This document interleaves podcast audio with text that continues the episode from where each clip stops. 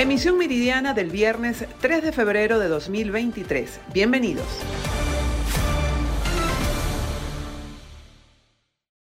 Buenas tardes, establecemos este contacto desde la ciudad de Coro a propósito de conmemorarse el próximo 4 de febrero el Día Mundial de la lucha contra el cáncer, la Secretaría de Salud del Estado Falcón lleva a cabo una campaña de prevención de esta enfermedad. Vale destacar que a través del programa de oncología que lleva esa institución, en el Estado Falcón se atienden aproximadamente unos 500 pacientes oncológicos. Pero atendemos un universo más o menos de 190 pacientes, esto incluye las diversas patologías, por lo menos las más con el índice más alto que es mama, que es próstata, uterino, colon. Y bueno, ya otras patologías que tienen menor volumen de pacientes, pero bueno, estamos abocados a trabajar eh, siempre de forma articulada, para darle los medicamentos a estos pacientes. Eh, hacemos lo humanamente posible para que el paciente se lleve todos sus medicamentos y el, y el gobierno bolivariano está trabajando en pro de eso. De que, ¿Les están llegando todos los medicamentos o han tenido algunas dificultades? Sí, ha habido algunas, de repente, medicamentos que han fallado un mes, otro mes no, pero como le dije, estamos en eso abocados a de que esas fallas no sean continuas, de que el paciente se le suministre continuamente sus medicamentos. Por otra parte, queremos destacar que aquí en nuestra región, desde hace más de seis años, los pacientes oncológicos no cuentan con una unidad de oncología, situación que los obliga a trasladarse a otras ciudades del país. Es parte de la información que tenemos a esta hora. Continuamos con más de noticias BPI TV. Amigos de BPI TV, en el estado de Mérida, la Fundación Primeros Auxilios Zulandinos ha creado un plan para apoyar a los menores con diabetes tipo 1. Vamos a escuchar parte de las declaraciones. Programa nuevo que tenemos en la Fundación sobre eh, los niños mm, diabéticos tipo 1.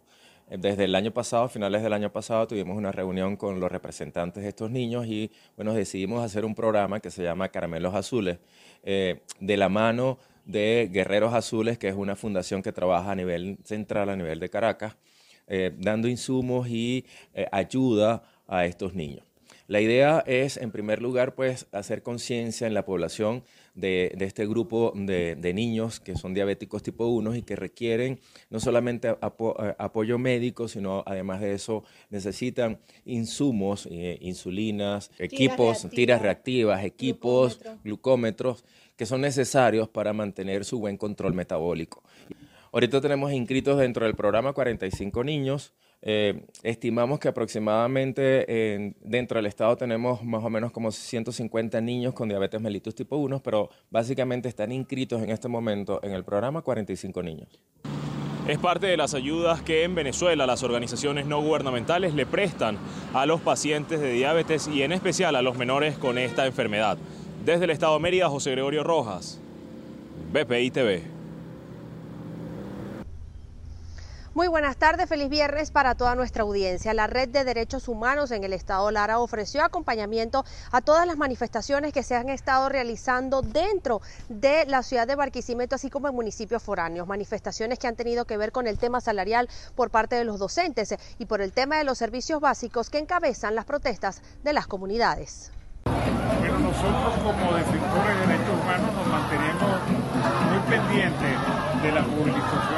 sociales que se están realizando en el Estado Lara y todo el país, porque sabemos que en estos ciclos de protesta y se está iniciando uno, eh, corren riesgo las personas que se movilizan porque no se tolera y, se, permite la movilización de la gente. O sea, en Venezuela y en el Estado Lara particularmente el tema del derecho al agua movilizó a la población. Nosotros en el Estado Lara fuimos la primera entidad federal del país con más protestas públicas de calle y en este año 2023, desde que se inició el Movimiento Unido por el Agua, mantiene su exigencia del servicio.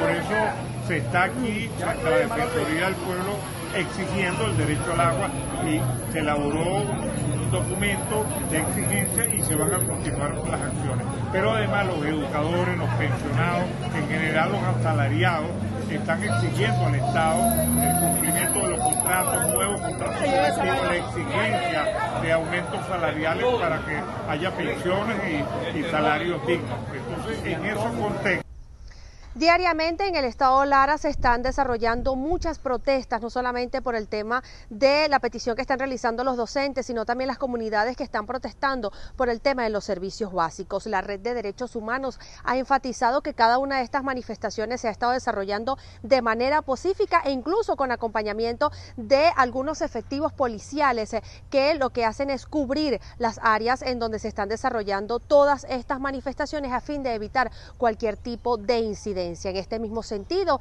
informaron que están realizando algunos talleres para que todas aquellas personas, sobre todo líderes sociales que participen en este tipo de acciones de calle, puedan tener herramientas para saber cómo enfrentar algún tipo de altercado que se pueda presentar en cada una de estas manifestaciones de calle que se desarrollan en todo el país.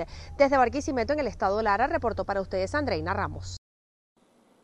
La coordinadora del Comité de Derechos Humanos para la Defensa del Jubilado, Pensionado y Persona con Discapacidad destacó que en la región el adulto mayor está viviendo entre limitaciones ante el bajo poder adquisitivo que les impide alimentarse de la forma correcta y adquirir medicamentos.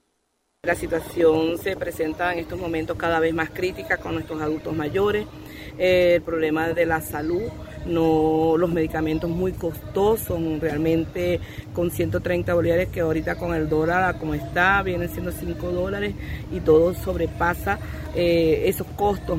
El problema de la alimentación igualmente está todo muy costoso, no se puede alimentar uno si, consigue los medicamentos, que muchas veces no los consiguen, muchos de verdad han dejado de tomar los medicamentos porque no tienen cómo adquirirlos. Por eso siempre hemos estado exigiéndole al gobierno desde el 9 de marzo que salimos a las calles, exigiéndole al gobierno que cumpla con lo que está establecido en la Constitución, artículo 91, que establece que el salario debe estar eh, indexado al costo de la canasta básica familiar.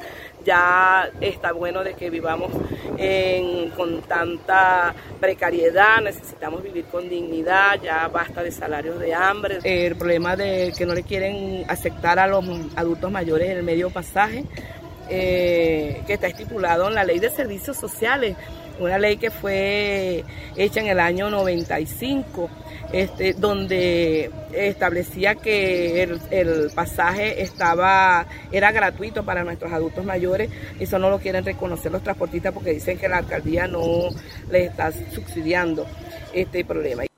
Morales destacó que hay adultos mayores que dejaron de adquirir sus tratamientos médicos o por no tener el dinero para poder comprarlos. Esto les ha traído complicaciones para su salud. También denunció supuestos malos tratos al abordar el transporte público. Desde el estado Carabobo, región central de Venezuela, reportó para ustedes Ruth Lavera. Saludos, muchísimas gracias por este contacto. En el estado Trujillo, los comerciantes e industriales exponen ante la Cámara de Comercio eh, las tarifas exorbitantes que les ha salido en los servicios públicos, entre ellos el agua. Han solicitado una mesa de trabajo y se llevó a cabo con representantes de esta institución. Vamos a escuchar lo que nos dice el presidente de la Cámara de Comerciantes de Valera con mucho respeto vinieron unos funcionarios hoy de Hidroandes, hoy le tocó a Hidroandes. Ellos nos manifestaron, trajeron una, una carpeta explicativa acerca de la estructura de costos, hablaban de que es sumamente costoso ellos traer uno, unos químicos que deben de traer del oriente del país, es que es sumamente oneroso esto, que eso hace que su estructura de costos sean muy variables, aparte de los costos operativos que normalmente tienen ellos como cualquier empresa nosotros le planteábamos que la economía se encuentra sumamente contraída, que el poder adquisitivo tanto del ciudadano como de las empresas no impiden a veces cubrir los costos operativos por temas de servicios públicos ellos no manifestaran que ellos no tienen decisión aquí a nivel regional acerca de hacer modificación de las tarifas, pero que nos, nos están escuchando, vamos a hacer un planteamiento, a Coimba va a levantar un pronunciamiento acerca de todas las variables que están presentando nuestros, eh, tanto afiliados como público en general que ha asistido el día de hoy, para que ellos nos, sean el puente que nos permita llevar esta información hasta los organismos cúpulas de ellos y nos permitan resolver. Nosotros les planteamos que el Estado Trujillo es un Estado que tiene una economía contraída que nosotros no nos escapamos a la pérdida de poder adquisitivo que tienen los ciudadanos, que nosotros no nos escapamos a la, a la, a la digamos, al detrimento que tienen las industrias, los comercios y los prestadores de servicios en nuestro Estado, pero que nosotros queremos construir municipios. Los voceros de la empresa hidrológica atendieron los planteamientos de los comerciantes. Se llevarán estas inquietudes para poder exponerle a sus jefes. Sin embargo, indicaron que ellos no están en la potestad de controlar tarifas. Los comerciantes se siguen viendo afectados por el mal servicio del agua potable. Es la información que tenemos en el estado Trujillo, les reportó Mayra Linares. Saludos. En efecto, Margarita se suma al arte del reciclaje que significará además avanzar en mejoras ornamentales de la avenida 4 de Mayo, la más reconocida comercialmente por los visitantes y en donde también ya está un gran mural de la Virgen del Valle. El artista Óscar Olivares asegura estar muy satisfecho con la receptividad de esta iniciativa acogida por la alcaldía del municipio Mariño. Escuchémoslo. Estamos muy contentos de, bueno, ya estar realizando lo que es el primer boceto, lo que es todo el dibujo del diseño, en donde, bueno, predominan los colores amarillo, verde, azul, típicos de la isla, y bueno, elementos como peces, aves, la Virgen del Valle, por supuesto, que no podía faltar, pescadores, entre muchos otros elementos que van a ser parte de esta gran obra, que va a estar reutilizando cerca de 190 mil tapas de botella. Nos comentan que ya tenemos alrededor de 90 mil, más muchas otras que faltan por llegar acá a la panadería 4 de mayo de negocios y muchas personas que las tienen recolectadas. Así que bueno, vamos excelente en cuanto a esa meta y listos para empezar a colocar las primeras tapas ya el día de mañana. Eh, estimamos que vamos a tardar un mes. Y bueno, desde mañana puede venir toda la gente a, participar, pegando sus tapas, eh, siendo parte del mural y siendo parte de esta experiencia. Hay partes designadas para que sean realizadas por la gente, bueno, como estas partes que son azules, que son todas todas verdes, por ejemplo, todas esas están diseñadas para que participe la gente y cuando vengan, pues bajo mi dirección van a poder participar en la obra. El mural está planteado como uno de los más grandes realizados hasta ahora porque ocupará una pared de 60 metros por 3 de ancho. En un horario de 8 a 5 de la tarde las personas podrán participar. Desde la isla de Margarita, Ana Carolina Arias. Dos mujeres y un hombre fueron capturados tras detectarse que transportaban dos envoltorios de presunta cocaína que pesaron un kilo 345 gramos, según la información aportada por fuentes militares. Los detenidos, quienes pertenecen al grupo delictivo Los Guanareños, procedían de la República de Colombia y se dirigían al Estado portuguesa, según las investigaciones preliminares. El procedimiento fue realizado en el punto de control de la Guardia Nacional Bolivariana situado en Capacho, Estado Táchira. Allí retuvieron un vehículo marca Daewoo modelo Nubira, en donde se trasladaban Francesca Coromoto Alemán Rodríguez, Zulma Raquel Escalona y José Antonio Pérez, las dos féminas llevaban ocultas en sus partes íntimas los dos paquetes de droga.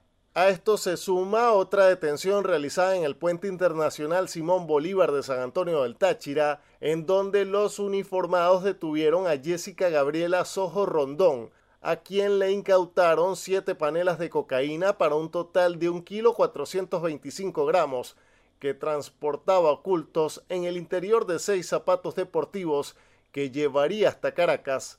Para BPI TV reportó Manuel Alvarado. Un saludo amigos de BPI TV, establecemos este contacto desde la ciudad de Cumaná en el estado Sucre. Un joven resultó abatido luego de un supuesto enfrentamiento con funcionarios de la policía de Cumaná tras haber sido partícipe de un robo a un camión que distribuye lácteos desde el estado Anzuategui. Y vamos a conocer los detalles de la mano del director del organismo policial. Bueno, sí, varios sujetos eh, se llegaron a la población de Altacal con la finalidad de someter a unas personas las cuales venden lácteos. Eh, inmediatamente, portando armas de fuego, estas personas, eh, una vez cometido el robo, huyeron del lugar en un camión perteneciente a estas personas las cuales habían robado, e igualmente en un vehículo tipo moto, color, eh, color azul, modelo Horsen, con rumbo hacia la llanada. El vehículo lo dejan abandonado en ese mismo sector. Posteriormente, comisiones de la Policía Municipal y comisiones del CICPC y Policía del Estado se apersonan al sitio.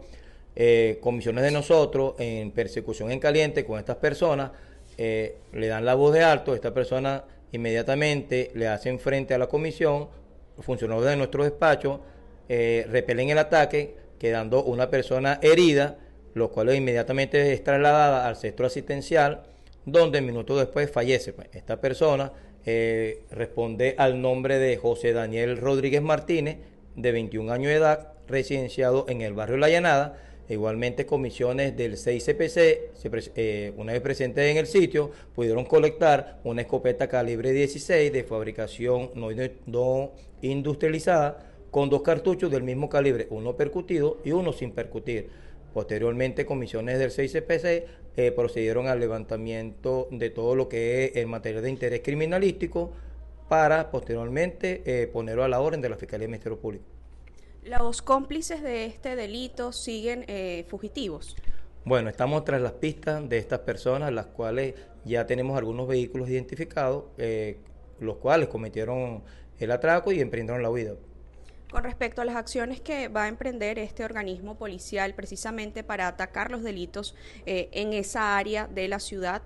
Bueno, los funcionarios de la Policía Municipal están desplegados en todo lo que es a lo largo y ancho de esta autopista. Creo que somos la única policía que mantiene la vigilancia constante en ese sector, así lo dicen las estadísticas de las detenciones que hemos practicado y los enfrentamientos que hemos tenido con estas personas, las cuales cometen estos atracos a mano armada de las personas que transitan libremente por ese sector.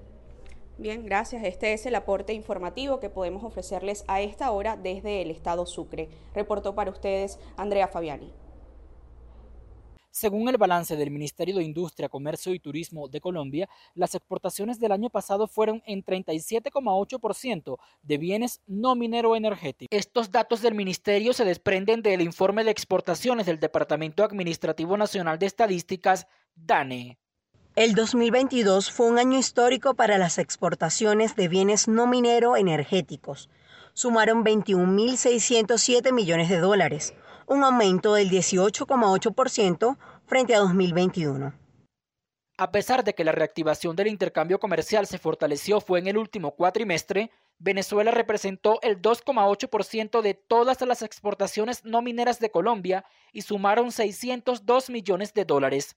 Artículos de confitería, polipropileno, aceite de palma, jabones, abonos, productos de panadería, margarina y productos de grasa están entre los bienes exportados a ese país. Según los datos oficiales, Colombia exportó en el año 2022 9 millones de toneladas de alimentos y productos agropecuarios, así como también de bienes no minero-energéticos, lo que significó un crecimiento del 3,21% a nivel general de las exportaciones comparado con el año 2021. En Bogotá, Miguel Cardosa, BPI TV. El Papa Francisco ha pedido este jueves a los cerca de 65.000 jóvenes que reunión al estadio de los mártires de Kinshasa que se opongan a la inmundicia de la corrupción, un problema generalizado en el país y en toda África. El pontífice ha hablado de ello como un cáncer que parece extenderse imparable, pero que se puede vencer. En medio del discurso del Papa, los jóvenes allí presentes corearon contra el presidente Félix Tshisekedi, a quien recordaron que ha llegado el final de su mandato de cinco años. Posteriormente, Francisco pidió a los jóvenes que se calmasen y le dejasen continuar. En su discurso a las autoridades el pasado martes, el pontífice argentino ya había recordado a la clase política del país la gran lacra de la corrupción y los había invitado a actuar con transparencia, ejerciendo el cargo recibido como un medio para servir a la sociedad y favorecer la celebración de elecciones libres, transparentes y creíbles. La tarde de este jueves, el Papa se reunió con la comunidad religiosa del país en la Catedral de Notre Dame de Kinshasa, cita a la que acudieron cerca de 5.000 personas. En su discurso indicó a los religiosos que huyan de comportamientos como la mediocridad espiritual, la comodidad mundana y la superficialidad. El Papa también mantuvo un encuentro en la Anunciatura con el primer ministro Sama Lukonde, así como con jóvenes universitarios. Su último acto en la República Democrática del Congo será este viernes por la mañana, en la sede de la Conferencia Episcopal, donde se dirigirá a todos los obispos del país. Desde allí el Papa Francisco se trasladará directamente al Aeropuerto Internacional de Kinshasa para viajar hacia Sudán del Sur.